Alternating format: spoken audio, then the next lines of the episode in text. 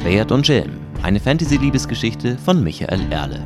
Die ersten 18 Seiten als kostenloses Hörbuch. Der Mondi ist ein großer Fluss, ein Strom eigentlich, der sich genauso durch das Leben der Menschen zieht und schon immer zog, wie er seinen ewigen Weg durch das Land findet. Ein halber Kontinent be- und entwässert sich durch ihn, sein grüner Gürtel ist die letzte Grenze, die die alles verschlingende Wüste von den fruchtbaren Ländern trennt. Er war die Lebensader, die durch die ersten menschlichen Königreiche pulsierte. Der Mondi schenkt Wasser und Nahrung für Hunderttausende, die an seinen Ufern leben. Uralte Städte gründen an seinen Bänken. Er blickt auf Bauwerke, die älter sind als das menschliche Erinnern, und in seinen tiefen Fluten liegen die Reste von Mauern und Burgen, die schon von seinem fruchtbaren Schlamm verschlungen wurden, als noch die ältesten Rassen die Welt regierten. Dort, wo der ewige Strom das Meer trifft, hat sich sein Lauf gleichsam zerschlagen. Dort stockt sein Atem an der Fracht, die er selber mitführt. Sand und Schlamm schwemmt er Jahr für Jahr zur Regenzeit in gewaltigen Massen an, türmt sie zu Bänken und formt Moraste. Ein neuer Landstrich jeden Herbst, ein neues Königreich im Schlamm jedes Jahrhundert. Hier, wo der Mondi an seinem eigenen Werk zerschellt und in neun Armen den Weg um seine Inseln herum ins Meer findet, liegt Kanchan, das goldene Kanchan.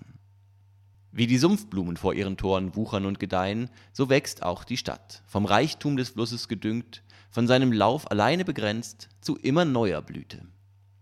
Kein Jahr vergeht, nachdem wieder ein Streifen sandigen Bodens fest genug ist für ein Fundament, kein Jahr, und es wird wieder ein neuer Palast errichtet. Kein Jahr vergeht, dass nicht an anderer Stelle ein altes Haus von der schwellenden Flut verschlungen wird. Der ewige Strom lässt der Stadt in seinem Delta nicht viel Platz, aber jeder Handbreitboden, den er gewährt, ist wie mit Gold gepflastert. Wo immer so viel Reichtum herrscht, wo immer die Früchte des Umlandes so üppig und der Handel so rege ist, da bricht der Kampf des Menschen um Gold und Silber am heftigsten aus. Große Häuser erhalten ihre Macht vom goldenen Puls des Flusses, Schmuggler und Diebe hängen wie Zecken am Handel und Verkehr, und die Herrschenden selber gesäugt vom Wohlstand des Landes, sprechen Recht zwischen den einen und den anderen, ziehen die rote Linie des Gesetzes, so dass die Strömung ihnen ein großes und noch größeres Stück der Beute zuträgt. Wo das Leben nur ein Kampf um Geld ist, wo jeder Mann wie ein Spross im Frühling nur nach dem einen glänzenden Ziel treibt, wo die Erfolgreichen ihr Gut mit allen Mitteln schützen wollen, da liegt die Brutstätte von Glücksrittern und Söldnern wo luxuriöse Villen inmitten von Elendsvierteln bewacht werden müssen, wo feine Seide oder edler Wein durch das Land armer Nomaden geleitet wird oder an den Küsten hungernder Fischer vorbeigefahren, da findet sich Arbeit für einen Gesellen, der mit einem geliehenen Säbel dreinhaut, ohne nach dem Warum zu fragen. Kanchan ist deshalb vielleicht die Stadt mit den meisten Waffenkundigen in ihren Mauern. Wer sie von außen nehmen wollte, hätte wohl ein Vielfaches an Feinden als nur die 600 Gardisten von Fürst Sola. Wer sie aber von innen erobern will, der braucht bloß ein Schiff voll Gold und hat schon ein gekauftes Heer in den Mauern der Stadt selber. Sammelpunkt für diese Armee wäre wohl der Söldnermarkt, ein Platz von 100 Metern Seitenlänge. Hier finden sich die Büros der größeren, der stehenden Söldnerbanner, hier finden sich auf regelrechten Auktionen Auftraggeber und Mietlingstrupps, und hier suchen einzelne Glücksritter Anschluss an bestehende Gruppen.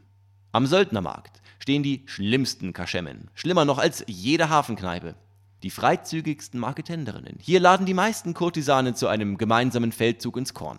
Hierhin zieht es jeden Söldling, der die Mauern Kanchans betritt, sei es aus welchem Grund auch immer. Vom Hafen, vom großen Seehafen, denn es gibt mehrere, führt eine breite Promenade hinunter zum Karree des Mietlingsmarktes. Auf nur einer Viertelmeile drängen sich Vertreter beinahe jeden Gewerbes der Stadt, Laden an Laden und Stand an Stand. Ob Lebensmittel, Ausrüstung, Haushaltswaren, ob Dienstleistungen oder Genussmittel, hier findet der Fremde alles, was sein Herz begehrt.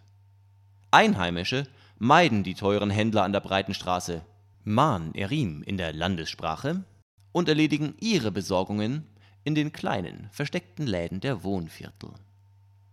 Trotzdem ist die Man Erim zu allen Tages- und Nachtzeiten gut besucht, denn nirgendwo sonst lässt sich die Zeit so mit lukrativer oder nur interessanter Beschäftigung verbringen.